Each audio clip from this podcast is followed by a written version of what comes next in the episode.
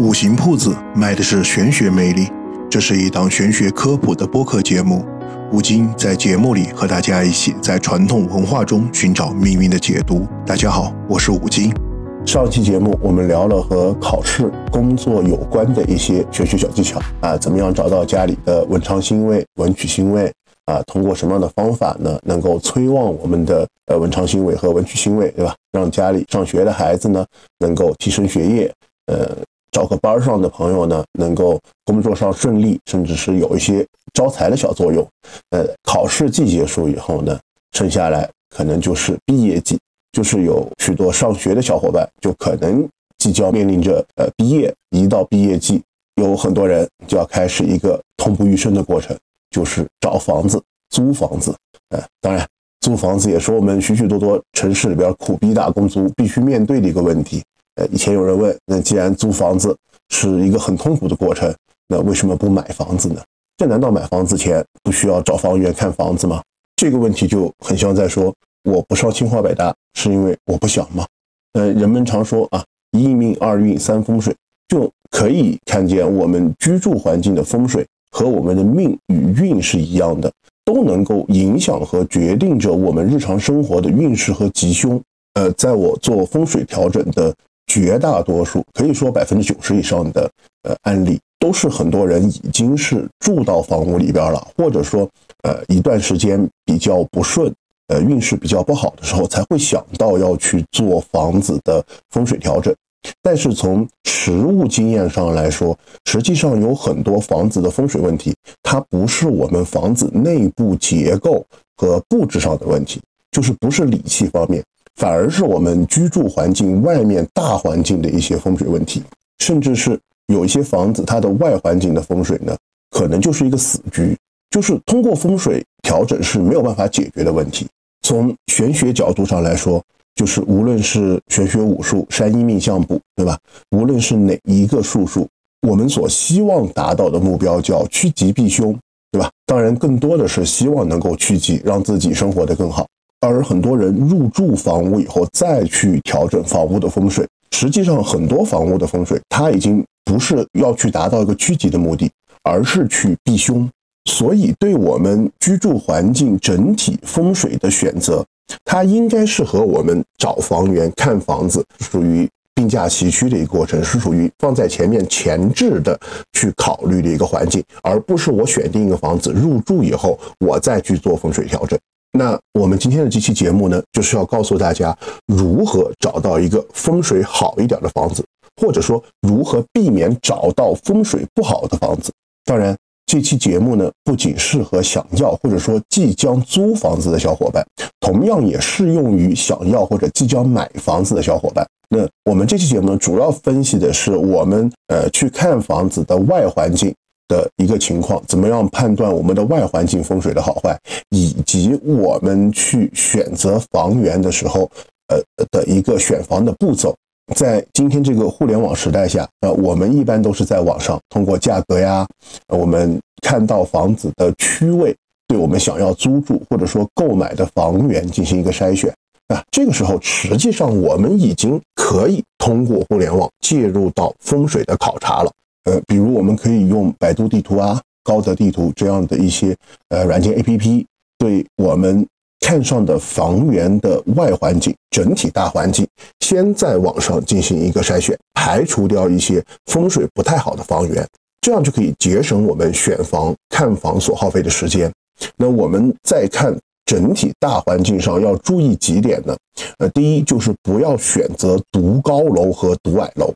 所谓的独高楼呢，就是一个小区内，或者说以你看到的这栋楼为圆心，五百米半径内只有这一栋楼高高的耸立，周围都是很低矮的房子，或者说是平地，或者说呃楼层都比较低房子。那所谓的独矮楼呢，就是这栋楼的小区内，或者说以这栋楼为圆心，五百米半径内全是高出这栋楼一倍以上的高层建筑，也就是。这栋楼是蜗居在整个高层建筑群中间的一小栋楼啊。我们风水学讲究的好的风水叫做藏风聚气。所谓的藏风，就是我们居住环境的空气要流通；那所谓的聚气，就是我们居住环境要聚得起旺气。啊，独高楼呢，因为高出周围的楼很多，对吧？那这栋楼就会受到来自四个方向的气流冲击，而且独高楼周边的风势都是比较大的啊。这样就是说，我们就算这个楼内有旺气聚集，也会被周围风势比较强劲的疾风吹散。那对于独矮楼而言呢，因为这栋楼周围都被高楼环绕，所以这栋楼实际上它周围的气流是都被高楼挡住了。就导致能够进入独矮楼的风势是相对比较缓慢的，那独矮楼周围的空气流通性就不会太好，也就是说无法引入更好的气场或者说更旺的呃气流。那这里就特别要关注的是，如果我们看到的这个独高楼前后或者两边是两条交通主干道，或者说平时车流量比较大的交通支路，这样就是更加不好的风水格局。是凶上加凶的风水格局。第二呢，就是要考虑一下我们所看的这个房子，它的整栋房屋或者说整个楼房，它的四象组合，就是我们说的呃四神也好，四象也好，就是玄武、青龙、白虎、朱雀，它的一个组合是什么样的情况？现在绝大多数的看房软件都会标出我们房子的房源朝向，对吧？那这个朝向实际上。就是这套房子主阳台，或者说客厅的主窗户的朝向。那这个时候，我们可以想象，我们是站在这套房子内，通过主阳台或者说客厅的主窗是向外看的。那这个时候，我们的正前方就是房屋的朱雀位，我们的背后，也就是房子的背后，是房屋的玄武位，我们的右手边。也就是房子整栋房子右边叫白虎位，我们的左手边，也就是整栋房子的左边是叫青龙位。那么这里我们的前后左右是以我们假设站在房间内，通过主阳台往房子外面看的这样子，前面、后面、左边、右边，啊，这个时候呢，我们就可以打开高德地图或者是百度地图，看看这栋房子前后左右的建筑物或者山体的情况。房子前面的朱雀位也叫做外明堂，是需要开阔平坦，就前面不要有较高的建筑物或者高于这栋房屋的建筑物阻隔。那么如果有的话，住在这样的房子里面就容易导致事业受阻。但这个也会涉及到我们整个风水上叫峦头行煞的一个基本情况，我们会放在后面来聊这个话题。那房屋的后面呢，也就是房屋的玄武位。是要有高大的建筑物或者比较高大挺拔的山体为佳，这个叫做靠山，也就是这栋房子的后面，它不能是平地或者低矮的建筑群落。就如果房子的玄武位是平地或者低矮的建筑群落，也就是这个房子没有靠山的话，住在这样的房子里面，无论是生活或者工作，都会比较不太容易稳定下来，就变动会比较大。那房屋的左边，也就是青龙位。要有高大的建筑群或者山体，而不能是低平的水池或者说低矮建筑。特别是房子的青龙位是不能建比较大的水坑。那如果青龙位是低矮的建筑群或者水池的话，是不利于事业的发展的。那我们在日常生活当中也会比较缺少帮助我们的人和贵人扶持。那房屋的右边，也就是白虎位，反而是不能有高大的建筑群或者是山体。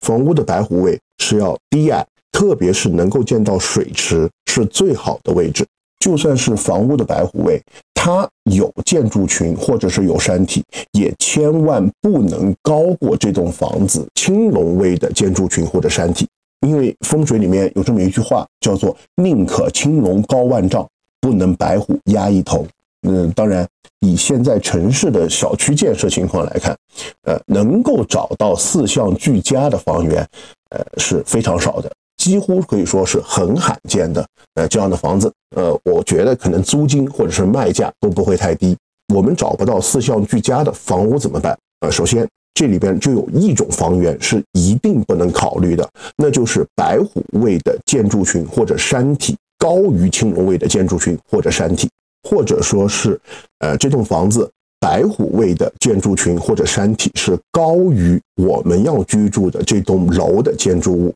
这两种情况。那如果我们在网上筛选出的房子的整体外环境出现了独高楼或者独矮楼，或者说我们的白虎位过高的这种情况的话，我的建议是直接 pass 吧。呃，因为这两种情况呢是无法通过风水进行调整的，也就是说，这样的外环境是一个无解的风水局，都不是说我们怎么样通过风水调整让它避凶，呃，没有办法避得开，好吧？那经历了。第一轮筛选之后呢，我们也不要急着马上去现场看房子啊，我们把时间节省出来，因为我们还可以通过网络和电脑再筛选掉一部分房子。就是我们现在绝大部分的租房或者买房软件都会有这套房子的户型图哦。当然，这里我们要注意的是，房屋的户型图要是这套房子准确尺寸和比例尺的户型图，而不是随手画的。如果没有呢，我们可以在百度上搜一搜呀，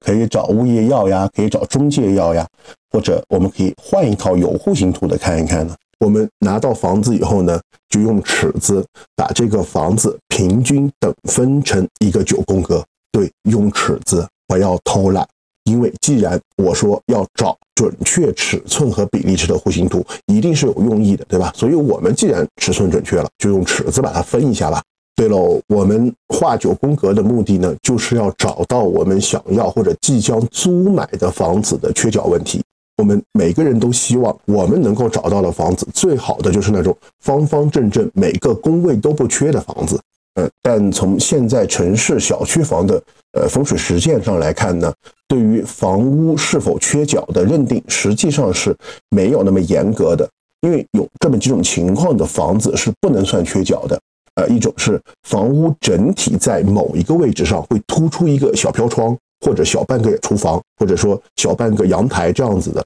这样情况是不计入在整个房屋的工位以内的。呃，其次呢，就是我们把户型图画好九宫格以后，某个宫位所缺少的部分少于这个宫位总面积的三分之一，我们也可以不视为缺角。因为按照现在大部分城市住宅小区的设计来看，如果我们严格按照老古人方方正正，必须每个宫位都满打满算，突出和超出极小部分也要计入房屋整体面积的话，呃，那么可能全国各地的城市里边基本上就没有不缺角的住宅了啊。当然，我们也要承认这么一个事实：世界上是很难有十全十美的事情。呃，除了我们。租房预算非常充沛，对吧？买房不差钱的小伙伴之外，在有限的资金当中找到不缺角的住宅，实际上是需要花费很大一番功夫的。呃，特别像北上广深这样寸土寸金的一线城市，是吧？别说什么菜刀房型、手枪房型，就连乌兹冲锋枪房型、M 十六冲锋枪房型，甚至左轮枪房型，我都见过。其实现在。大部分城市小区房房屋缺角是非常常见的情况了。那么我们在租房，呃，这里我说的是仅仅限于租房，好吧？毕竟当我们赚到钱了以后，可以换一个租金贵一点、更好的房型，对吧？那么对于买房来说，还是建议在有限的预算内买一个不要缺角的房屋，因为当你想换的时候，你就会突然想起来，可能我们买的这个房子。已经把我们、我们的儿子、我们的孙子三代人的按揭都算进去了。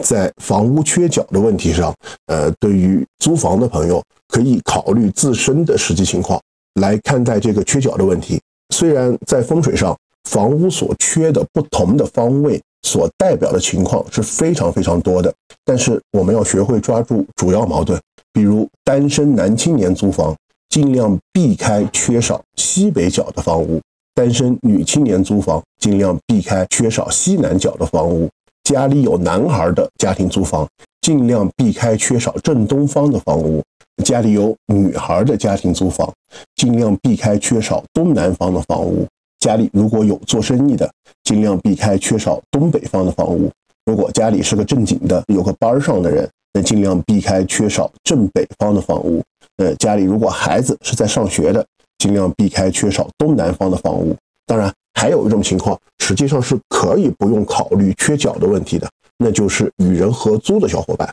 因为现在的小区房很少有某一个房间单独出现缺角的情况，因为合租呢，属于你生活的那个环境，就只是你租的单独的那一间卧室，而之外的客厅也好，卫生间也好，还是厨房也好，它是属于公共环境，就是我们可以理解为我们现在小区的公摊面积。它不会对你造成很大的影响，所以一般来说，我们小区房现在设计的卧室房间都是方方正正的。那么这个时候你是不需要考虑整体房屋缺角部分对你的影响的。呃，聊到缺角的问题，我就想起来以前我给一个小伙伴调整风水的时候，他就问过我一个很有趣的问题，就是现在我们在某宝上是有卖所谓的缺角符的这个东西，它有没有用？就是什么呢？就是我们的自己的房屋缺了某个方位，或者说缺了某个宫位啊，它就会有一个，比如说正宫的呃房屋、前宫房屋的一个八卦符。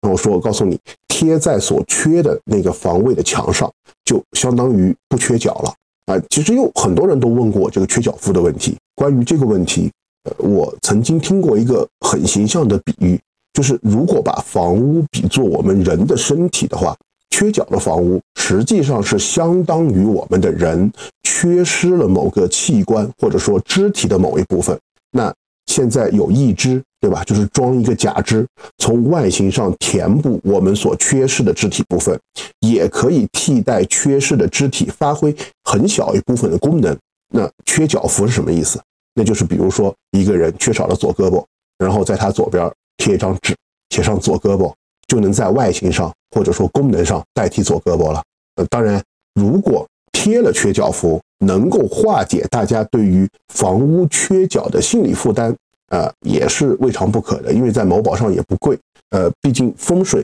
有部分的功效，实际就是我们的心理作用。相信相信的力量，有时候也不一定是一件坏事儿，对吧？那我们用户型图看完缺角以后呢？呃，接下来。在风水的术语上，叫做要找这栋房子的利基点。那通俗的说呢，就是要来找这个房子的中心点，从而来定房屋的吉凶。那这一步操作呢，实际上也是可以在我们的户型图上操作的。怎么找这个中心点呢？就是从房屋的四角画两条对角线，我们对角线的交点就是我们房屋的利基点，或者叫中心点。那在找中心点的时候，也有一个小的注意事项，就是我们对角线的起止点是房屋的外墙，也就是户型图上房屋的墙体厚度，也是要计入到我们整个对角线的范围内的。就是说，房产证上所说的建筑面积部分，那和我们之前通过户型图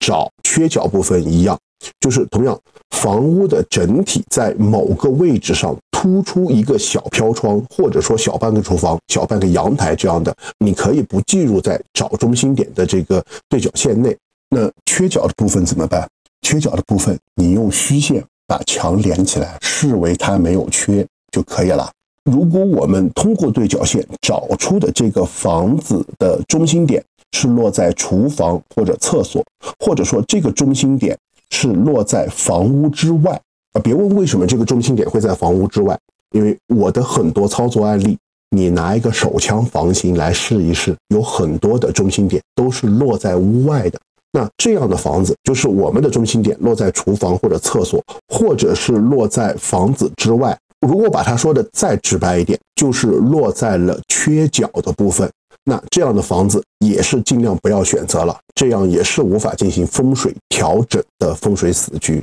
以上呢，就是我们可以通过网络或者电脑先进行前期选房风水看房的一个方法。那么我们通过对房屋的大环境和户型图的筛选以后呢，接下来就是要去实地看房了。对吧？我们许多人去实地看房，有一个最大的误区，就是直接进到房子里面看，忽略了对这套房子的外环境的考察，以及它的小区环境的考察。而实际上，房子外环境和小区环境才是选房的重中之重。因为有很多风水出了问题的房子，实际上它就是出在了外环境和小区环境上。这里和我们之前。通过互联网也好，户型图选房也好，就是说，如果呃我们在这里选择不好的话，以后对房屋内做再多的理气调整，都不是趋吉，而只是避凶。所以我们去实地看房的时候，就要重点关注这个房子所在的小区，或者说房屋周围的马路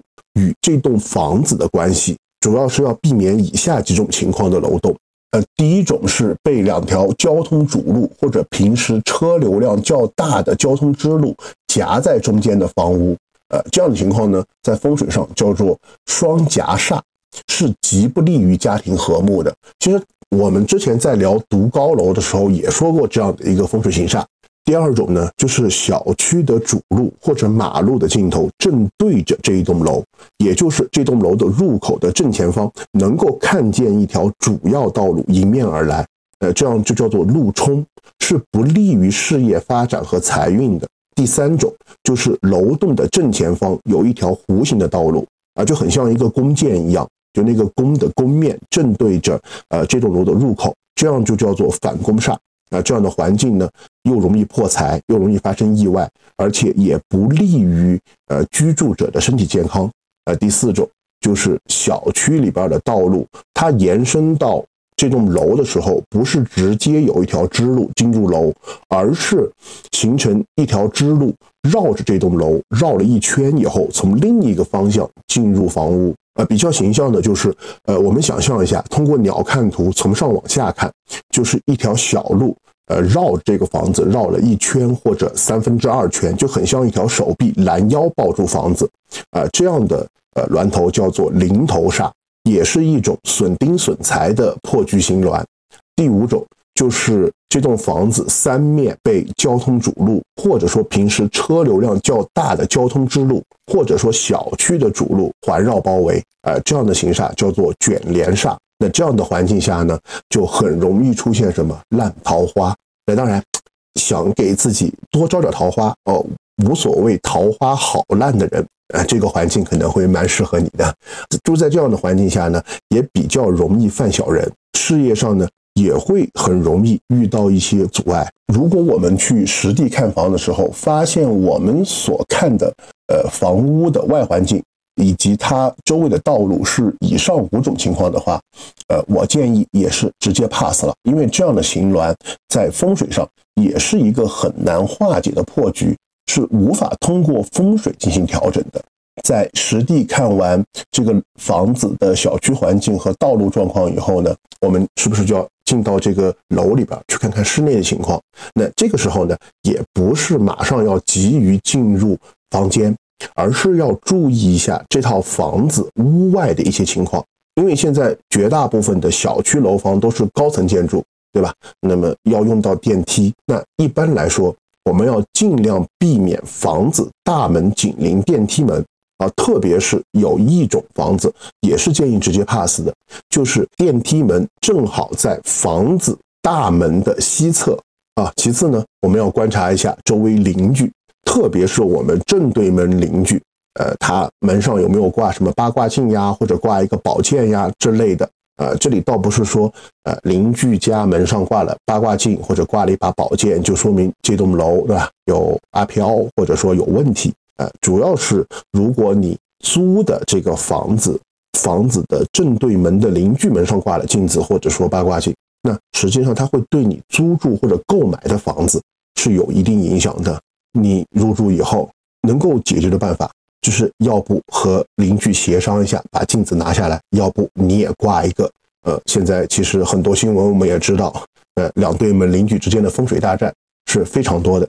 劳民又伤财啊。这是不是说我们人还没入住，事儿先找上门？没有必要。进到我们要去看的房子里边以后呢，我建议大家首先不要着急去看房子里面的结构。呃，进去第一件事儿呢。我建议大家先静心感受一下，就我们进入到这个房子以后，会不会感觉到温度突然降低，或者说自己有突然不舒服的感觉，特别是像起鸡皮疙瘩或者汗毛竖立，呃，或者说有肌肉抖动这样的感觉。呃，还有呢，注意一下会不会闻到一些比较奇怪的味道。呃，这种味道呢是在日常生活中比较闻不到的。啊，这里的奇怪的味道。呃，不是垃圾味，也不是厕所味，因为我之前说的时候，就有小伙伴会把呃厕所味和垃圾味认为是奇怪的味道，因为这个是正常生活的味道，就我们闻到是在正常生活中可能不太容易闻到的味道。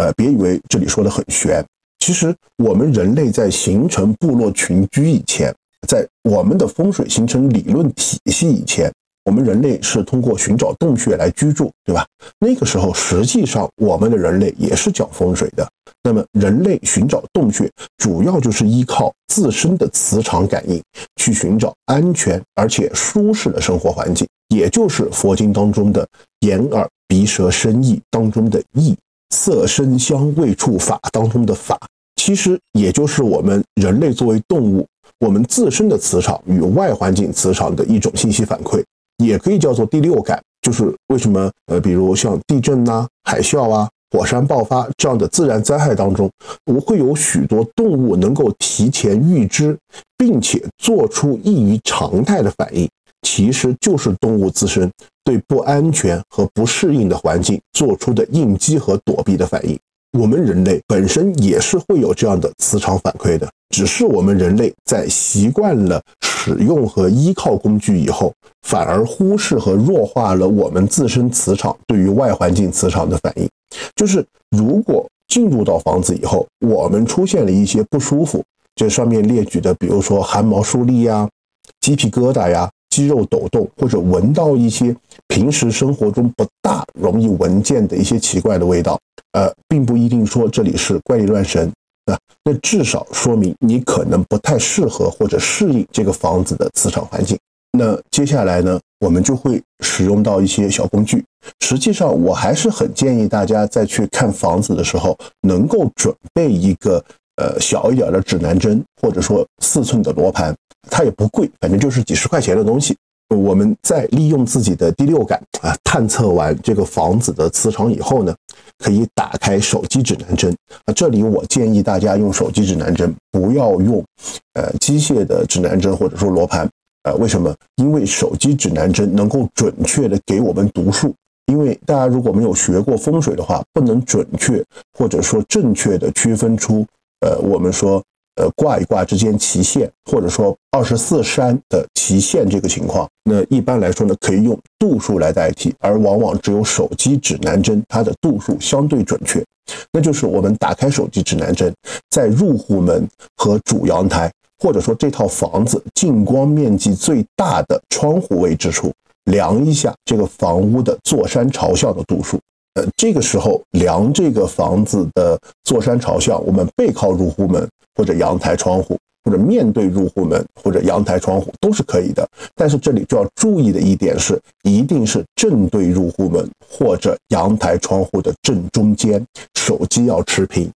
当我们指南针，就是我们手机指南针 APP 出现了以下几个度数，呃，二十二点五度、六十七点五度、一百一十二点五度。一百五十七点五度，二百零二点五度，二百四十七点五度，二百九十二点五度，三百三十七点五度的时候，这个在悬空风水上叫犯了大空王啊！如果指南针出现了七点五度、三十七点五度、五十二点五度、八十二点五度、九十七点五度、一百二十七点五度、一百四十二点五度、一百七十二点五度、一百八十七点五度、二百一十七点五度、二百三十二点五度。二百六十二点五度，二百七十七点五度，三百零七点五度，三百二十二点五度，三百五十二点五度的时候，这个在悬空风水上叫做犯了小空王。那么无论是大空王还是小空王，都是一个容易损丁损财、招致灾祸的风水破局。这里对于度数没有听清楚的小伙伴呢，呃，没有关系，呃，我我会把这些度数呢放在 show notes 里面啊，大家也可以加入听友群，我也会把这个度数放在听友群里边。那接下来呢，就是我们随身携带的呃小指南针或者说小罗盘的用武之地了。那这个时候反而就不要用手机的指南针了，因为以下的功能拿手机指南针是没有用的，就是必须要用到机械的指南针或者说小罗盘。就是我们要在入户门以及日常光照较少的，或者说见不到阳光的地方，在那里我们要把指南针或者罗盘放平。呃，这里建议最好是放在一个比较平整的地方，静置三十秒到一分钟以后，这个时候呢，我们就要观察我们的指南针或者罗盘它的指针的情况。第一种情况呢，就是指南针或者罗盘的指针针尖一直左右晃动，啊，晃动的幅度大概在六到七度，啊，我们叫做跳挂。呃，第二种情况呢，是指南针或者罗盘的指针针尖一直微微向上抬，啊，我们叫做对针。呃，第三种情况呢，就是指南针或者说罗盘的指针针尖微微的向下沉，我们叫做沉针或者叫做压针。如果出现了这三种情况当中的一种，呃，就很有可能说明这间房子里边会有，嗯，啊，不是，呃，说明很有可能这间房子的磁场不稳定啊。呃，为了保证这不是最后一期节目，我只能说。一般风水师呢，都是用这三种针法来判断这个房子是不是凶宅。那也就是我们进入到房子以后，如果有很不好的身体反应，或者说这个房子的度数刚好压在了大空王或者小空王上，或者说啊，对吧？呃，指南针和罗盘的针尖出现了以上的情况，那么建议就换房子吧，因为这样的风水局也是没有办法调整的。呃，接下来呢，我们就要看一看房子外部的峦头形煞了，也就是我们最早之前说到我们房子的朱雀位或者说外明堂的情况，那就是站在房屋的主阳台或者说进光量最多的窗户面前看一看风景。之前有朋友问过我，为什么是站在阳台和窗户面前看外面，而不是站在入户门看外面？唉，现在的城市小区楼房大部分都是开门见墙或者开门见对门，这有什么好看的啊？房屋的外明堂呢，最好就是开阔平坦，不要见到一些奇形怪状的建筑物或者建筑群落。那同样，外部峦头也是存在一些无法用风水调整和化解的情况。呃，第一种呢，就是比如我们房屋的窗户看出去有高压线。从楼顶穿过，或者是我们的窗外有高压电塔，啊，这样的情况呢叫做电磁煞，或者叫做电塔煞。而第二种情况呢，就是站在阳台看外面，我们的对面是两栋大楼，它中间形成了一道比较细小的间隙，啊，这个叫做天斩煞。那么这两种外部峦头形煞都是不好化解的，而且从实物操作上来说，呃，化解的效果都不会很好。那这样的外环境就不太建议居住了。但是如果已经居住在这样的环境下怎么办？呃，租房子的话，我建议你还是换一个地方租吧。那如果是自己买掉怎么办？或者说短期内无法搬离怎么办？那我们可以考虑在阳台或者窗户的外面悬挂一把剑或者剪刀，呃，或者说在阳台或者窗户下放一对大象，啊，大象的头朝着外面。呃，以上两种情况呢，实际上就是不太好化解，或者说不建议居住的外部峦头形煞的风水不好的环境。那么接下来还有几种呢？是虽然外面的形峦和形煞它是存在一定的缺陷或者说不足的地方，但是可以通过一些方法进行化解的。那么第一种呢，就是如果我们外明堂五百米范围内有一个正在施工的工地啊，这样的情况呢，就叫做动土煞。它不利于我们居住人的事业发展，就是一般我们做事儿就会经常碰到一些比较大的阻碍。那这样的情况，可以在阳台或者窗户边放一个葫芦，或者养一些大叶木本植物。那第二种情况呢，就是如果我们的外明堂五十米范围内有一个高过我们居住的房屋的楼，遮住了我们的明堂啊，这样叫做压迫煞，呃，或者是呃这个楼。遮住了我们一半以上的阳台啊，这样叫做刀壁煞。大家想象一下，这形状就很像是一把刀直切过来一样啊，这样会导致我们的居住人事业受困啊，整个工作和事业发展会比较缓慢，特别是财源受阻。这样的情况呢，可以在阳台或者窗户边养一些大叶木本植物啊。第三种情况呢，就是我们的明堂外一百米范围内有一栋建筑物侧对着房屋。也就是这个建筑物的一个角正对着呃房屋的阳台，这样的情况叫做角煞，是不利于居住者的健康和家庭和睦啊。那么如果出现这样这样的情况，可以在阳台或者窗户边放置一对麒麟或者葫芦。第四种情况就是我们的明堂外会见到许多尖角的建筑物，特别是尖角正对着房屋啊，这样的形煞叫做飞檐煞啊，它不利于居住者的健康和家庭和睦啊。这样的情况和其实和我们的角煞一样的，那就是在阳台或者窗户边放置一对麒麟或者葫芦啊。第五种情况。就是呃，阳台或者窗户正对着地下停车场出入口，这个在峦头形煞上叫做破口煞，那就是看起来很像一只大老虎，呃，张开它的血盆大口扑面而来，对吧？特别是这个破口煞是位于房屋的北方、东北方、东方或者说东南方。更是为大凶，它不利于居住者的健康和财运。那么这样的情况呢，可以在阳台或者窗户边放置一对麒麟，或者养一些大叶木本植物。第六种呢，是阳台或者窗户外的一百米范围内能够看到独独的一栋建筑物，或者说树木。电电线杆等等这样的情况，而且它这个独独的建筑物或者树木和电线杆，它是与我们视线齐平或者略高略矮于我们的视线。我们的视线是站在这个房子的阳台往外看啊，不是站在这个楼外面往外看啊。这样的情况叫做顶心煞。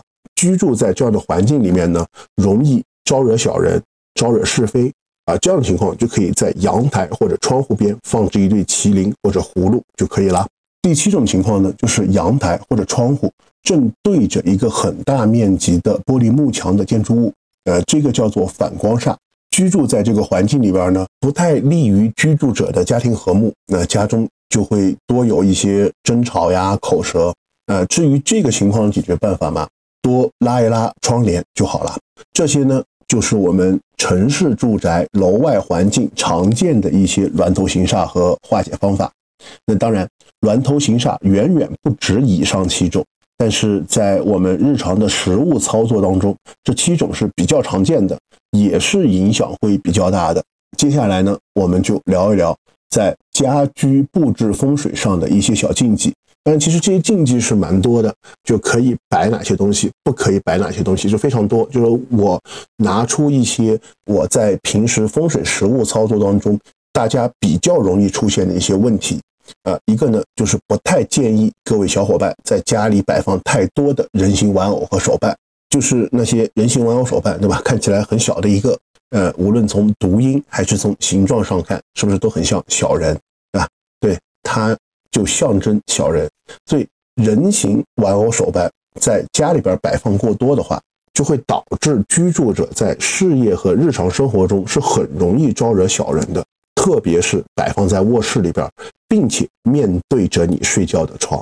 就我曾经在呃实物风水当中，就有一个特别喜欢某某特的盲盒的人，呃，他在卧室里边用了半面墙来摆他的各种盲盒玩偶。那结果是什么情况，对吧？那就得问问他为什么要来找我看风水了。肯定不是因为过得好才来找我，对吧？呃，一般像我们这样从事玄学工作的人，深知一个道理。就大家一般都是遇到困难和不顺的时候才会想起我们啊，而且这里也要提示大家一点，人形玩偶也是很容易招阴的哦。什么是招阴？那就是招啊。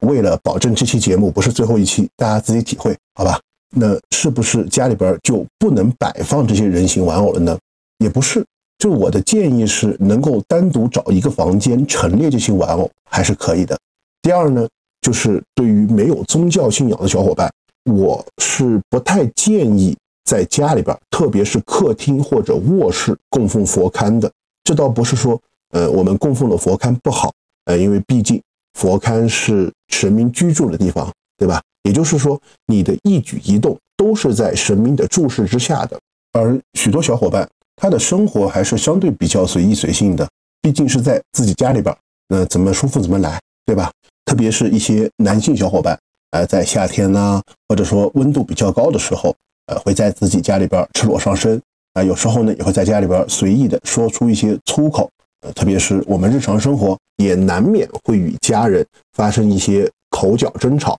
如果我们的佛龛是供奉在客厅的话，那这些行为都是一种对神明不恭敬的行为。当然，如果我们能够单独拿出一个房间供奉神明，或者在阳台啊，平时不会太频繁出入的地方供奉佛龛，那也是可以的。呃，第三呢，就是不要在自己家里边的玄关和入户门口放置镜子，特别是镜子还对着门外。呃，虽然在家门口放镜子能够让我们出门前可以整理一下自己的仪容，对吧？容光焕发的出门，但是镜子它是具有反射功能的。就当我们把镜子对着门口，你担心不担心？你花了大价钱功夫招来的财，招来的桃花，就很有可能被镜子挡在了门外。那当然，镜子除了有反射功能之外，还有一个就是吸收的功能。镜子如果不吸收，那我们的样子是怎么被照在镜子里边呢？这就是不建议大家把卧室里边的镜子对着床头的原因。还有呢，就是不建议大家对着镜子去絮絮叨叨的说话，或者发牢骚、抱怨，把负能量的情绪发泄在镜子上。因为镜子它有吸收的功能，也有反射的功能。当镜子吸收了很多的负能量以后，它会通过反射功能，会反射到你居住的环境下，扰乱你居住环境的气场和磁场。第四呢，就是极度不建议大家在家里悬挂风铃或者会有叮当响的一些挂件，特别不要挂在窗口或者门口。我跟很多小伙伴都这样说过，不要问为什么，问就告诉你，这玩意儿特别招阴啊。第五呢？就是建议各位小伙伴在家里阳光经常照不到的地方，最好能够安置一个长明灯，就外面买一个一两瓦的 LED 灯，啊，既不费电也不贵，对吧？而且寿命也长。呃，别问为什么，问就是告诉你，长期照不到阳光的地方，很容易聚集一些不好的气场。那以上呢，就是我们租房或者说买房，从风水角度选择合适房屋的方法和步骤，呃，也是我们五行铺子呃给大家做的一期手把手风水选房的保姆级教程。我相信我们按照以上的步骤和方法，对我们周围的房屋进行过这样的筛选以后，是可以过滤到一些风水不太好的房屋，选到比较合适居住的房屋。也有可能会过滤掉全部的房屋，最后选不到自己想要的那一套。当然，我们每个人最重要的是在于懂得怎么取舍，是在于知道对我们而言最重要的是什么。我很喜欢两句诗，叫“黄金无足色，白璧有微瑕”。这个世界上有多少事情能够百分之一百尽我们的心意？我才开始学风水的时候，师傅告诫我。不能借风水不好的名义，让主家去做一些无法做到的风水调整。我们人居住的环境最重要的不是风水，而是舒服。而让我们生活着舒服的环境，其实才是我们最好的风水。那我们这期节目就到这里结束了，谢谢大家的收听，那大家拜拜。